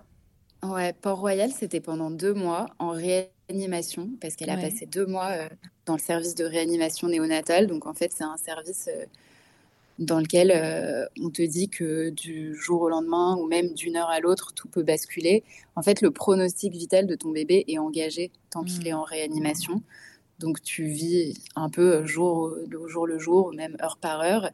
Et ensuite, euh, elle a été transférée dans un autre hôpital, d'abord en soins intensifs et ensuite en néonat, parce qu'ils avaient besoin de la place en réa et qu'elle commençait à aller mieux et qu'en fait, bah, c'était plutôt bon signe. C'était plutôt bon signe, mais pour moi, c'était un des moments les plus difficiles de toute l'hospitalisation de ma fille. Vraiment, je, c'était un nouveau traumatisme. Après la naissance, après euh, tout ce qu'on venait de vivre, je me suis repris euh, dans la figure l'énorme choc parce que ça faisait deux mois qu'on était au même endroit, que je connaissais les pédiatres, les infirmières, je m'étais habituée. On avait un peu, euh, entre guillemets, personnalisé sa chambre. Tu vois, on a, dans sa couveuse, on avait acheté des langes pour pas qu'elle ait les draps jaunes tout moches de l'hôpital. On avait acheté, euh, nos, ma mère et ma belle-mère nous avaient offert plein de jolis langes pour euh, euh, mettre un petit peu de gaieté, tu vois, dans sa couveuse, des petits dessins, des petits trucs. Enfin voilà, on avait, on s'était un peu installé. Et du, le matin où elle a été transférée, on nous appelle et on nous dit dans deux heures, votre bébé va changer d'hôpital. Donc c'est un choc énorme. J'ai pas du tout eu le temps de me préparer et, euh, et l'hôpital dans lequel elle a été transférée était beaucoup moins spécialisé que Port-Royal parce que mmh. forcément c'est pour des bébés qui vont mieux ou c'est même pour des bébés qui naissent, euh, tu vois, par exemple à 34 semaines et qui ont besoin d'être un petit peu en néonate juste pour grossir, mais qui respirent très bien tout seuls, etc. Donc c'est pas le, le, même type de prématurité du tout. Et euh, le poids minimum pour être dans cet autre hôpital, c'était 1,2 kg. Et ma fille venait à peine de passer la barre des 1,2 kg. Euh, et elle commençait à, peine à, mieux respirer, à plus avoir besoin de la grosse machine, mais euh, de, quelque chose de, moins invasif. Enfin, elle faisait à peine des petits progrès depuis quelques jours qu'on nous dit vous allez changer d'hôpital. Et moi, vraiment, dans cet autre hôpital, j'ai eu beaucoup de mal à m'habituer. Euh, elle avait plus sa chambre seule. On devait partager la chambre avec une autre famille. Mmh. Euh, et qui, enfin, une autre, c'était, on a rencontré d'autres parents euh, qui étaient adorables et avec des bébés trop mignons qui se battaient aussi comme notre fille. Bon, dans l'ensemble, ils étaient quand même beaucoup moins prématurés qu'elle, tu vois, mais ça, fait, ça faisait du bien d'échanger avec d'autres familles. Mais en même temps, quand la chambre d'hôpital de ton enfant, c'est le seul endroit où tu peux te retrouver en famille, bah, t'as pas envie qu'il y ait une autre famille qui soit là à tout moment. Et même, tu vois, moi, je passais euh, la, moitié de mes journées seins nus à tirer mon lait parce que toutes les trois heures, bah, j'avais tiré mon lait. Euh, et, quand il y a le papa euh, de l'autre bébé qui est là, bon, t'es pas hyper à l'aise. Après, honnêtement, j'avais plus vraiment de pudeur à ce stade parce que j'étais juste concentrée sur la survie de ma fille. Mmh. Mais quand même, c'est c'est compliqué. Et puis, ouais, j'ai moins. j'ai moins accroché avec les pédiatres de, de, cet autre hôpital. Et puis surtout, ils m'ont pas, enfin pas tous, hein. il y avait des infirmières vraiment incroyables dans cet autre hôpital, mais quand même dans l'ensemble, j'ai pas été beaucoup encouragée sur l'allaitement parce que mmh. moi je voulais allaiter. Donc certes, je tirais mon lait, je tire à l'été, mais je voulais qu'un jour ma fille puisse prendre mon sein. Mmh. Et une pédiatre à qui j'en ai parlé m'a dit Bah oui, mais si vous voulez qu'elle prenne votre sein, il faut être là 24 heures sur 24. Parce que nous, la nuit, on donne des biberons, c'est comme ça, c'est pas autrement.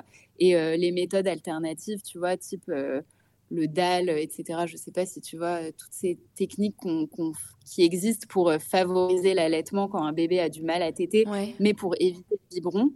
Bah, dans cet hôpital, ils refusaient. C'était euh, c'était juste pas trop le choix, quoi. J'avais pas trop le choix. Et une nuit, moi, j'avais demandé qu'on donne pas de biberon en mon absence. Euh, et puis même, je voulais être là, tu vois, pour la première fois où ma fille buvait par elle-même et que c'était pas euh, juste euh, le lait qui la machine. Ouais. Et, et, en fait, il y a une infirmière une nuit qui a donné un biberon bah, quand on n'était pas là, sans nous dire, sans nous prévenir, sans nous demander notre avis. Ouais, ouais. Et, et donc, bah, j'ai vraiment pas été encouragée euh, dans, mon, dans mon allaitement et j'ai jamais réussi à allaiter ma fille au sein. Elle a pris quelques fois mon sein, tu vois, des petites tétées comme ça, mais euh, elle s'est vite habituée au biberon. Et puis le mmh. biberon, c'est un peu la facilité parce que tu peux compter combien elle boit.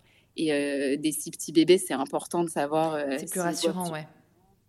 Voilà. Et, et donc, c'est vrai qu'aujourd'hui, bah, j'ai encore un peu ce, ce, ce, sentiment d'échec vis-à-vis de mon allaitement que j'ai pas eu. Mais euh, voilà, je me dis que j'ai fait ce que je pouvais dans les conditions dans lesquelles je me suis retrouvée. Mais bah oui, c'est déjà énorme ce que tu as fait. Ouais, mais c'est vrai que j'aurais vraiment adoré euh, pouvoir l'allaiter euh, directement au sein. Et tu vois ta fille quand même qui grandit, tu la vois évoluer, tu vois que petit à petit elle ressemble plus à ce à ce petit fœtus et qu'elle devient quand même un bébé, quoi, qu'elle prend forme. Ouais, elle a longtemps eu euh, vraiment une tête de, bébé préma parce qu'en plus, euh, pour respirer pendant longtemps, elle avait un masque qui était attaché à son visage avec un espèce de harnais qui faisait le tour de son crâne. Et en fait, quand tu as ça qui appuie sur euh, le crâne d'un aussi petit bébé. Tu sais, les, bébés, en plus, ils ont la tête assez euh, molle avec la fontanelle, mm. etc. C'est encore assez malléable. Donc, son, son visage, il prenait un peu la forme des machines. Et euh, elle avait aussi une sonde pour être nourrie. D'abord, elle était dans la bouche, ensuite, elle était dans le nez. Donc, pareil, ça, ça déforme un petit peu, tu vois. Et ça, aujourd'hui, elle a plus du tout de traces de tout ça. Mais on la voyait grandir et, se développer et tout ça, mais elle avait quand même vraiment encore euh, euh, le physique d'un petit bébé prématuré parce que, tu vois, pour te dire, elle est sortie de l'hôpital, elle pesait 2,3 kg. Donc, elle pesait toujours pas le poids d'un bébé bien portant à mmh. terme. Oui, ouais, elle était quand même encore petite crevette, quoi. Ouais, elle est passée de 550 grammes à 2,3 kg en 4 mois. Donc, c'est énorme hein, quand tu pars de 550 grammes. Mais, euh, mais oui, on l'a vu évoluer. On a vu en fait, on passait avec elle un peu les étapes. On nous expliquait que d'abord, pour respirer, ils étaient intubés, qu'on allait ensuite essayer de lui mettre le masque. Après le masque, c'est des lunettes à oxygène. Enfin, chaque étape, c'est quelque chose. Et pareil, il y a les étapes au niveau de l'alimentation. Euh, il y a eu la phase où elle avait même pas, même pas de lait du tout, elle avait juste des perfusions. Ensuite, elle a du lait pasteurisé. Ensuite, il y a un jour où on nous annonce que ça y est, elle a le droit d'avoir mon lait cru directement, plus besoin de le pasteuriser. Donc euh, ça, c'est une étape aussi. Euh, pareil, à un moment, on, est passé de la couveuse toute fermée où on arrive dans la chambre et on la voit pas à euh, ce qui s'appelle une couveuse ouverte. Donc c'est un lit euh, avec la, couveuse qui chauffe au-dessus, mais t'as pas les portes, t'as pas la boîte toute fermée. Ouais, donc tu vois étape par étape. Étape par étape, mais hyper lentement. Tu bah vois, sur chaque aspect, tu as des étapes et tu as vraiment ce truc de un pas en avant, un pas en arrière. Euh, un jour, on nous dit là, elle respire mieux, et en fait, le lendemain, pas du tout. Elle a besoin de beaucoup plus d'oxygène. Un jour, tout va bien. Le lendemain, elle a une infection. Euh, elle, doit être perfusée de partout pour recevoir cinq antibiotiques différents. Elle, a été transfusée plusieurs fois. Et à chaque fois, c'est des choses qui se passent un peu en urgence, tu vois. Mmh des moments où j'étais en peau à peau avec elle et d'un coup, euh, quelqu'un débarquait et nous disait on a eu les résultats de la prise de sang, euh, il faut tout de suite qu'on lui fasse une perf pour lui donner les antibiotiques ou pour euh, la transfuser. Enfin voilà, c'est c'est pas ouais, c'était jamais visible. Ouais, c'est ça. Et, mm. quand ils te disent, euh, quand ils te disent que vous pouvez rentrer, toi, ah, ça c'était incroyable. C'était. Euh, tu t'y attendais déjà Alors, c'était dur pour nous les dernières semaines, les derniers jours, parce qu'on nous avait un peu annoncé que, en général, un bébé préma, il sortait aux alentours de son terme. Les, bébés qui sont petits préma, ils arrivent même à sortir avant le terme parfois. Mmh. Euh, et, sinon, les bébés euh, qui sont aussi préma que ma fille, en général, c'est au moment du terme. Et moi, en fait, on, avec mon mari, on voyait mon terme arriver, on voyait les jours qui se rapprochaient, on se disait, OK, là, il nous reste 3, 4, 5 jours. Et en fait, elle, elle a toujours besoin de ses lunettes à oxygène pour respirer. Elle finit pas encore ses biberons en entier. Elle faisait encore des, des fausses routes dès qu'elle buvait un biberon. En fait, elle, mmh. euh, elle arrêtait de respirer. Elle, son cœur ralentissait complètement. Donc, c'est impossible de laisser sortir un bébé qui fait des, des, bradycardies euh, comme ça euh, en buvant ses biberons. Et donc, on voyait le terme approcher et on se disait, mais c'est pas possible, elle sortira jamais au terme, il n'y a aucune chance. Et effectivement, le terme est passé, euh, elle était pas prête. Et donc, à partir du moment où on a dépassé mon terme, on n'en pouvait plus, tu vois, parce qu'on s'était fixé un peu cette date, on comptait les jours par rapport à cette date. Et une fois qu'on la dépasse, on ne sait plus comment compter les jours, on ne sait plus, euh, enfin, tu vois, à quoi te raccrocher, quoi. Ouais. ouais. Et, euh, et finalement, bon, bah, ça s'est amélioré. Elle est sortie euh, à peu près deux semaines et demie. Ah après terme. Après date, ouais, après terme. Elle est sortie, en fait, elle avait quatre mois. Et, et, et pareil, bah, les quelques jours avant, on nous avait annoncé une date de sortie. Et la sortie, elle était aussi conditionnée au fait qu'elle soit hospitalisée à domicile, donc euh, une infirmière qui passe euh, plusieurs fois, enfin au début tous les jours, ensuite plusieurs fois par semaine, parce que les bébés aussi préma, ils les lâchent pas dans la nature du jour au lendemain. Ils veulent euh, qu'il y ait une hospitalisation à domicile pour mmh. vérifier que tout va bien, qu'elle prend bien ses médicaments, qu'elle prend du poids, etc. Et euh, donc à un moment, on nous avait annoncé une date, euh, ils avaient tout calé avec l'hospitalisation à domicile, etc. Et en fait, eh ben, une nuit, elle a fait trop de fausses routes en buvant ses biberons, et donc ils nous ont dit désolé, mais on peut pas la laisser sortir, donc on va oh repousser un peu. Ouais, et, et donc ouais, vers la fin chaque biberon, c'était la panique de est-ce qu'elle va le boire en entier celui-là, est-ce qu'elle va pas faire de fausses La tension. Parfois, ouais, c'est ça. Et parfois, on essayait de, cacher un petit peu euh, aux infirmières, euh, genre si elle finissait pas son biberon, je disais oui, oui, c'est bon, elle a tout bu. Mais euh, on n'avait qu'une hâte, c'était qu'elle sorte. Et autant au début, moi j'avais peur, je me disais je serais incapable de m'occuper de ma fille toute seule à la maison. Autant au bout d'un moment, quand tu passes tous les jours à l'hôpital que bah voilà tu, tu, sais quoi faire bah oui c'est ta fille euh, ouais. Au bout d'un moment je sentais que ça y est elle serait mieux à la maison que l'hôpital elle en pouvait plus elle pleurait. Parce qu'au bout d'un moment euh, elle, se, elle a pu pleurer au début en fait les bébés préma ne pleurent pas ils ont ils, ont pas la force non ils ont pas du tout la force ils, ils sont pas en mesure de pleurer. Donc elle elle a pleuré pour la première fois je pense qu'elle avait deux mois et demi, tu vois. Et, euh, et, par contre, vers la fin, elle pleurait beaucoup. Et le matin, quand on arrivait, les infirmières nous disaient, elle a pleuré toute la nuit. Et moi, ça me déchirait de ah me dire, mais elle a passé la nuit à pleurer. Et donc, plus ça avançait, plus je restais tard. Je rentrais à minuit, à 1h du mat, je revenais le lendemain. Mais, euh, mais même ces quelques heures sans moi à savoir qu'elle était en train de pleurer, ça me déchirait ah vraiment. Je comprends. Donc je voulais qu'elle soit avec moi. Je me disais, mais elle, sera mieux. peut pleurer des heures à la maison, il n'y a aucun problème. Si elle est à côté de moi, vraiment, euh, c'est bon. Et, et, voilà, donc vraiment, euh, ouais, la fin, c'était difficile. Donc quand elle est sortie, c'était incroyable, même si elle avait l'hospitalisation à domicile, qu'il y avait encore beaucoup de stress autour de son poids. Et, ouais, beaucoup de chemin. Euh. Ouais, il y avait encore beaucoup de chemin à, parcourir, mais, mais c'était je pense que c'était une renaissance vraiment. Euh, bah, c'était bah, un ça peu. commençait vraiment, quoi, comme un. Un peu ce que tu vis quand tu accouches à terme et que tu sors de la maternité. Et euh, nous, c'était quatre mois après. C'était après quatre mois de tunnel, quoi. C'est ça. Et. Hum, est-ce que tu peux nous raconter un petit peu ton quotidien aujourd'hui? Parce que effectivement, il y a ces quatre mois euh, en réanimation, etc., dans des services hyper hospitalisés. Euh, mais on a l'impression qu'une fois qu'on rentre à la maison, c'est fini. Et déjà, tu viens de le dire, euh, elle a été très suivie euh, une fois chez vous. Mhm. Mais ensuite, j'imagine qu'aujourd'hui, elle a un an. ça rentre pas non plus dans l'ordre une fois qu'elle grandit et que est-ce qu'elle a des séquelles? Est-ce que toi ça impacte ton quotidien? Tu as dit aussi que tu tu travaillais plus. Mhm.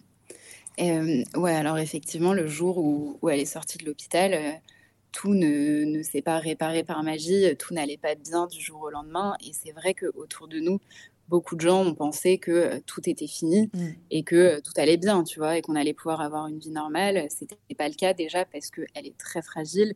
Elle est encore aujourd'hui au niveau des poumons. Euh, pour elle, une bronchiolite, c'est tout de suite une hospitalisation. Ah le moindre virus, aujourd'hui, ça commence à aller mieux, mais en tout cas, quand elle est sortie de l'hôpital et les premiers mois, le moindre virus, ça pouvait être dramatique pour elle. Donc, on devait vraiment, vraiment la protéger. On ne pouvait pas juste aller au supermarché ou dans un magasin avec elle, aller au resto, c'était inconcevable. Ah, ah en plus, elle est sortie en plein hiver. Elle est sortie de l'hôpital en février, donc euh, hmm. autour de nous, bah, il y avait euh, voilà toutes nos, familles, nos amis qui ont des bébés, euh, des enfants, qui vont à la crèche, à l'école. C'était impossible de reprendre une vie normale déjà juste sur ce, ce plan-là. Elle avait encore énormément de suivi médical. Elle avait des, elle a eu beaucoup de, de contrôles à faire euh, euh, ophtalmo. Mmh. Elle avait des fonds d'œil parce que euh, les bébés prématurés ont, souvent des, enfin les bébés très prémas, hein, comme ma fille, pas tous les bébés prémas, mais voilà, les grands prémas qui ont reçu beaucoup d'oxygène, ils ont la rétine qui peut être abîmée et donc c'est très risqué. Ça peut faire que la rétine se décolle, que le bébé devient aveugle. Donc ils sont suivis de très près, ils ont des fonds d'œil. et, et, les fonds d'œil, c'est horrible comme examen pour un bébé parce que on leur met des écarteurs pour tenir les hmm. yeux ouverts. Donc on dirait vraiment un film d'horreur, c'est d'une violence. Et, euh, et, à peine sortie de l'hôpital, ben, cinq jours après, on avait rendez-vous à Necker pour un fond d'œil. Euh, on avait euh, tous les rendez-vous de suivi. Enfin voilà, elle a beaucoup de. Elle voit plusieurs spécialistes. Elle est suivie notamment pour ses reins parce qu'elle a eu euh, une complication euh, liée à, des médicaments qu'elle a reçus et, mmh. pendant l'hospitalisation et qui lui ont un peu intoxiqué les reins. Même aujourd'hui, elle a encore euh, beaucoup de, suivis médicaux, elle voit encore beaucoup de spécialistes, même si ça s'espace par période. Mais par exemple, on voit une fois par semaine une psychomotricienne pour l'aider sur le plan moteur, parce qu'un bébé préma avec un gros retard de croissance comme elle, ils ont des petites difficultés euh, à se retourner au même âge qu'un bébé euh, qui va bien, euh, commencer à faire du quatre pattes, à marcher, etc. Donc, elle est suivie un peu sur tous les plans, tu vois, autant sur le plan médical par rapport à certaines complications qu'elle a pu avoir, même s'il il y a plein de choses qui rentrent dans l'ordre au fur et à mesure, mais elle est aussi suivie vraiment sur le plan du développement, et ça, c'est un suivi qui va durer jusqu'à ses 7 ans parce que euh, les bébés préma peuvent avoir des séquelles de leur prématurité euh, qui peuvent être détectées jusqu'aux 7 ans à peu près. En gros, c'est le moment où ils apprennent à lire, à écrire. Mmh. Euh, et, les séquelles, bah, ça peut aller, tu vois, jusqu'à la dyslexie, etc. Donc, c'est des choses qui peuvent pas forcément être détectées tout de suite. il faut suivre, quoi. Voilà, il y a vraiment un gros suivi. Et, et au-delà de son suivi à elle, bah, y a notre traumatisme à nous. Euh, on sort de l'hôpital. Moi, en fait, pendant toute la durée de l'hospitalisation de ma fille, je m'étais un peu mise en mode survie. Tu vois, tous les matins, je me réveillais, j'allais au combat. Je, je, répondais à aucun message que je recevais. Je, enfin, vraiment, ma vie était euh, entre l'hôpital, tirer mon lait, euh, faire du pot à pot et essayer de dormir la nuit. Mais rien d'autre. Il y avait que ça tous les jours, tous les jours. Mmh. Et, quand on sort de l'hôpital, qu'on rentre à la maison, euh, que bah, on se dit qu'on va commencer tranquillement à essayer d'avoir un peu une vie normale, en fait, moi, il y a un peu tout le traumatisme qui est ressorti. J'avais des scènes euh, comme un peu des flashbacks de, moments qui m'ont traumatisé dans son hospitalisation. Euh, enfin, toute la douleur et, et, et, le choc qui ressort un petit peu quand progressivement, finalement, sur le papier, ça commence à aller mieux. Oui, bien sûr. Mais tout qui euh, remonte finalement. Exactement. Et moi, j'ai besoin, pendant un long moment, et honnêtement, même encore un peu aujourd'hui, euh, de garder ma bulle euh, avec ma fille, avec mon mari, et voilà, notre famille proche. et progressivement, moi, j'ai commencé à revoir des amis, mais mais c'était pas tout de suite, tu vois. J'ai eu une longue période où j'avais besoin d'être dans ma bulle, de construire euh, euh, voilà, de construire euh, bah, les, vrais premiers mois de vie de ma fille parce qu'elle venait de passer quatre mois à l'hôpital, mais en tout cas, de construire ces premiers mois en dehors de l'hôpital. Et ouais, et peut-être pas te reconfronter au monde et à la vie immédiatement, quoi. Parce que toi, tu, tu, vis de manière complètement décalée dans, dans, dans une autre bah, sphère, quoi. C'est ça, en fait. En plus, c'est difficile de se confronter au regard des autres. Je m'en suis rapidement rendu compte et tu vois, j'y avais pas du tout pensé euh, spontanément, mais euh, dans les premiers jours après euh, la sortie de l'hôpital de ma fille, bah, je lui faisais faire une petite balade dans son landau. Et il y a un monsieur qui, m'arrête et qui la regarde et qui met sa tête un peu dans, son landau, comme si c'était normal de faire ça, tu vois, et qui me dit Ah, ça, c'est quelques jours tout au plus. Hein. Mmh. Euh, et, et, moi, je réponds oui, oui. Et en fait, j'ai pleuré tout l'après-midi parce que je me suis dit, mais en fait, c'est ça, les inconnus vont voir ma fille et ils bah vont se dire, euh, euh, elle vient de naître. Et en fait, non, elle vient de passer quatre mois à se battre pour vivre, mmh. mais j'avais pas encore la force de le dire aux gens. Moi, tu vois, j'avais pas la force de le raconter. Donc, mmh. je disais oui, oui. Et parfois, je me prenais des réflexions, mais tellement violentes et et, donc, ouais, j'avais pas envie de me confronter à tout ça. Enfin, il y a une. Il y a une dame un jour qui m'a dit, euh, j'étais au restaurant avec ma mère et ma sœur. Ma sœur était enceinte à ce moment-là de, de 7 ou 8 mois, donc c'était plusieurs mois après bah ouais, ouais. la sortie de l'hôpital, quand ça commençait à aller un peu mieux, c'était pendant l'été. Et, euh, on croise euh, une connaissance de ma mère au restaurant euh, qui, était au courant de mon histoire et qui regarde ma sœur et son ventre et tout ça. Et elle me regarde et elle me dit Bon, bah, la prochaine fois, euh, pour la prochaine grossesse, tu essaieras de tenir comme ta sœur. Hein. Et, Oula. Et, mais j'étais choquée. et elle a vu ma tête et après, elle m'a dit un peu genre Ah non, mais je rigole, c'était une blague. Et en fait, parce que les gens ils se rendent pas compte, ils se rendent pas compte de ce qu'on a vécu. Ils pensent que trois mois après on peut faire une blague dessus ou que tout est normal. Et mais personne. c'est quand même très violent hein, comme remarque. Euh, faut être vraiment. Ouais, c'est hyper euh, violent. Ouais, je pense qu'elle a, elle avait pas beaucoup de tact, mais. Euh, mais bon, tout n'était pas aussi violent, mais voilà, même des, des remarques plus simples que celle-là, mais juste, tu vois, moi, les, à chaque fois, les remarques sur l'âge. Sur la taille, l'âge, ouais le poids et tout, c'est encore dur pour moi. Tu vois, aujourd'hui encore, alors qu'elle a 15 mois, on peut me dire dans la rue Ah, trop mignonne, elle a 7 mois, votre fille. Et, et autant au début, je disais oui, oui, oui, oui, oui, voilà, je répondais pas. Et parfois, euh, maintenant, euh, quand ça m'énerve et quand j'en ai marre, je mmh. dis Bah non, euh, elle a 15 mois et quand elle, quand elle est née, elle pesait 550 grammes. Donc là, elle est immense en fait, ma fille, vous voyez. Mais mais ça s'atténue avec le temps. Euh, j'arrive un peu mieux à gérer ces situations-là. Mais au début, chaque remarque, bah, ça me. dur. ah ouais, ça me déchirait le cœur à chaque fois. Euh. Ouais, ouais, ouais. Et, et, toi, du coup, je me demande, euh, qu'est-ce que ça. Parce que du coup, tu, tu, tu, nous as dit au tout début que tu avais arrêté de, de, travailler, ce qui est complètement normal, parce qu'en fait, quand tu y réfléchis, quand tu nous parlais de bronchiolite, etc., à ta fille, typiquement, elle ne peut pas aller en crèche. Elle est obligée d'être gardée elle à la pas maison. Le droit. Voilà, elle est interdite. elle n'a pas le droit d'être en Exactement, elle n'a pas le droit d'être en collectivité. Mm, même aujourd'hui encore, au moins jusqu'à ses deux ans. Bah oui, c'est ça. Non, mais elle ira, enfin, elle ira pas à la crèche, quoi. Non. Donc euh, bon, il y a des gardes à Paris, bien évidemment, euh, à la maison, euh, même si c'est un coût financier quand même en plus. Mm. Et, et, puis aussi, j'imagine quand tu as vécu ça, c'est dur en fait de de la lâcher. Ah oui, moi j'étais incapable de la laisser. La question, elle s'est pas posée.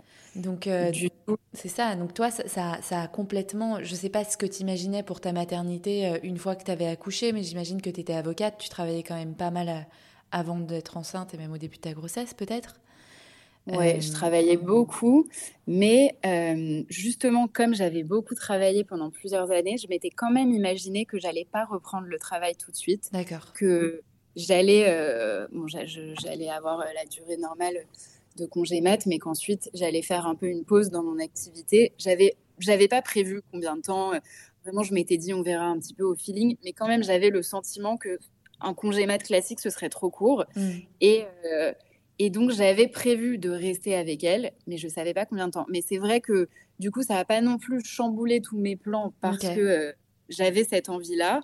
Mais c'est sûr que c'est complètement différent parce que moi, quand j'avais cette envie de rester avec ma fille, j'imaginais aussi que, tu vois, j'allais passer du temps avec elle, mais aussi bah, du temps dehors avec elle, aller mmh déjeuner avec mes amis, etc. Et tout ça, je ne pouvais pas le faire. Donc, euh, c'était quand même, enfin, j'étais avec elle, mais pas de la manière dont j'avais imaginé. En plus, je continuais à tirer mon lait. Donc mes journées, elles étaient un peu rythmées par le moment où il faut tirer ton lait. Ensuite, il faut laver les tétrelles et tout le matériel du tire-lait, lui donner le biberon, laver le biberon.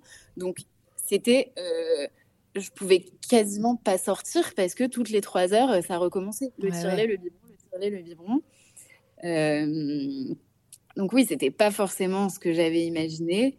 Et en même temps, je suis vraiment heureuse d'avoir eu cette possibilité de rester avec ma fille et mmh. d'avoir eu la chance de pouvoir le faire parce que je sais qu'il y a des mamans qui ne peuvent pas se le permettre euh, financièrement et, et, euh, et, qui, au bout d'un moment, bah, n'ont pas le choix et doivent retourner au travail. Et c'est vrai que moi, j'ai quand même euh, cette chance-là, donc j'en suis reconnaissante. Et, et, et, aujourd'hui, on a une nounou qui, qui, qui m'aide un peu parce que c'est vrai qu'après plus d'un an, à m'occuper euh, du matin au soir euh, de ma fille, même si euh, voilà, j'avais de l'aide de ma mère, de ma belle-mère, mon mari aussi, quand il rentre du travail, le week-end, évidemment, il s'occupe beaucoup d'elle, mais, mais c'est quand même des journées assez solitaires et ah bah, pas faire grand-chose.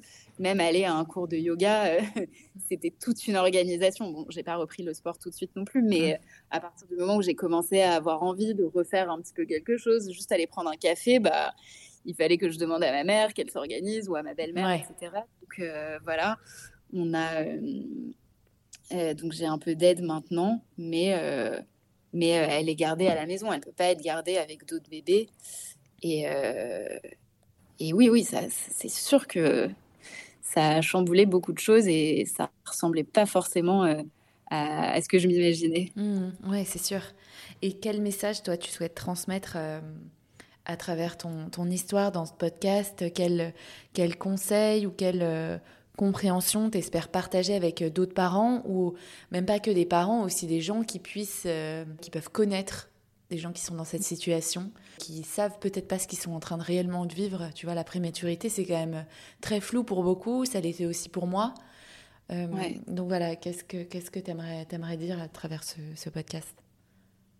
Je pense que déjà aux, parents et aux mères qui vivent la même épreuve ou une épreuve similaire, j'ai envie de leur dire qu'ils sont pas seuls, qu'ils vont souvent et ils doivent probablement se sentir seuls. Moi, je me suis sentie tellement seule par moments, euh, mais ils sont pas seuls. Il y a plein d'autres parents qui traversent les mêmes épreuves et qui sont qui ont envie d'échanger, euh, qui sont prêts voilà à partager sur ce vécu-là. Il y a aussi euh, des associations. Il y a l'association SOS Préma qui accompagne euh, les parents de prématurés, qui, qui a vraiment beaucoup de, ressources, une ligne d'écoute. Donc, euh, je pense que voilà, la première chose, c'est ça, c'est vous n'êtes pas seul, mais en, même temps, écoutez-vous. J'ai envie, tu vois, de leur dire, c'est pas parce que tous vos amis et toutes vos familles vous disent allez, ça y est, ton bébé est sorti de l'hôpital, c'est bon, tu peux reprendre une vie normale, c'est maintenant. Euh, euh, ne les écoutez pas si c'est pas ce que vous ressentez. Euh, c'est vraiment une temporalité différente. Et je pense que ça, c'est quelque chose que les gens ont du mal à voir, ont du mal à comprendre.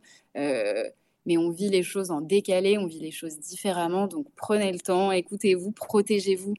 Protégez-vous aussi des conseils. parfois, c'est très bienveillant, hein, les conseils qu'on peut nous donner, mais c'est des conseils déjà qui marchent souvent pas avec un bébé préma. Et, euh, et c'est des conseils pas forcément sollicités. Donc, euh, et voilà, j'ai essayé au bout d'un moment de, de plus écouter, de dire oui, oui, et en fait de faire à ma manière, même si quelqu'un a toujours quelque chose à dire sur notre manière de faire. Et, euh, et à l'entourage des parents de préma, ouais, vraiment, mon message que j'ai envie de faire passer et que je vais essayer de continuer de faire passer, c'est renseignez-vous sur la prématurité renseignez-vous sur ce que euh, cette personne que vous connaissez, votre proche est en train de vivre. Euh, renseignez-vous par vous-même en fait parce qu'il y en a des ressources, il y en a beaucoup et, et ne, commencez pas à submerger de questions euh, une femme qui vient d'accoucher, qui est en train de vivre un tsunami et qui n'est pas en mesure d'expliquer ce qu'elle est en train de vivre. C'est dur au début. En tout cas pour moi, ça, ça l'est peut-être pas pour tout le mmh. monde, mais moi en tout cas comme je l'ai vécu, j'étais incapable d'expliquer ce qu'on traversait. Donc vraiment, renseignez-vous et soyez un soutien, mais un soutien bienveillant, euh, un soutien un peu concret.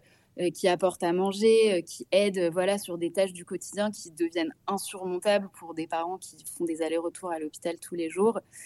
Mais n'insistez pas, voilà, laissez, laissez le temps à, à, vos proches de, de se reconstruire tranquillement, de profiter de leur bébé quand il sort à l'hôpital et quand il sort de l'hôpital, pardon. Mais voilà, les, choses vont se remettre en place petit à petit, mais il faut accepter cette temporalité différente. Ouais, de la compréhension, quoi. Ouais. Eh ben, merci beaucoup hein, Estelle pour ce, cet échange. C'était, c'était assez euh, intense. Euh, ton histoire, elle, m'a beaucoup touchée. Euh, quand tu as accouché, euh, enfin tu vois, moi j'ai accouché cette année et c'est vrai que je, je, me suis mise à ta place beaucoup de fois là pendant cette heure et je j'arrive même pas à imaginer, tu vois, l'état dans lequel euh, vous avez pu vous retrouver. Enfin, c'est c'est une énorme épreuve de la vie, quoi. Donc, euh, mm. donc bravo euh, de la partager aujourd'hui. C'est très fort. Et j'espère vraiment que toutes celles qui nous écoutent et qui vivent aussi cette épreuve euh, se sentent du coup moins seules. Surtout qu'aujourd'hui, ta petite fille va bien. Mm. Et, et, comme tu dis, elle a 15 mois et, elle pèse plusieurs kilos. Et donc, c'est énorme. Ouais. Donc, ouais, merci beaucoup Estelle. Et on va terminer sur la dernière petite question de fin. Quel, quel sujet féminin euh, qui, selon toi, est encore trop tabou, tu souhaiterais qu'on aborde dans un prochain épisode? Euh, je pense que c'est un sujet que tu as quand même déjà abordé euh, sous certains angles, mais je pense qu'il y a tellement de manières de l'aborder. c'est le sujet de, de la santé mentale. C'est pas seulement féminin, mm. mais quand même, c'est un sujet qui est encore tabou chez les femmes. Et la santé mentale et la prise en charge de cette santé mentale. Aujourd'hui, c'est beaucoup plus courant d'aller voir un psy, c'est démocratisé, mais, ça reste encore compliqué, ça reste quelque chose qui coûte cher, euh, ça reste, euh, voilà, les ressources, elles sont pas non plus toujours à portée de main et, et, et, je trouve ça hyper important de, bah, de, de parler de, ces femmes qui, ont, qui vont mal mentalement, qui ont besoin d'aide et, de savoir comment elles peuvent être aidées, quelles sont les alternatives, est-ce qu'il n'y a que les psys, est-ce qu'il y a autre chose. Mais voilà, je trouve que c'est un sujet hyper important euh, qui, qui, est déjà abordé, mais qui mérite euh, d'être un peu mis en lumière. Oui, ouais, je suis bien d'accord. Avec plaisir pour réaborder ce, ce, sujet, surtout que toi, ça doit bien te toucher. Euh, ouais. Tu reprends des études en plus dans la psychologie.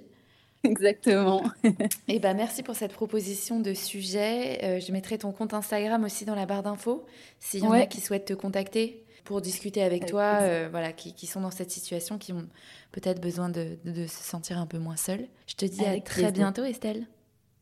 À bientôt, Clarisse, et merci beaucoup. Merci.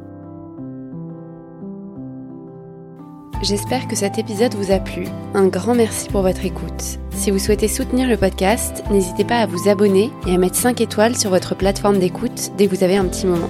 Vous pouvez également me laisser un commentaire ou me contacter directement sur le compte Instagram hystérique.podcast pour partager votre histoire et à votre tour libérer la parole. Je vous dis à la semaine prochaine.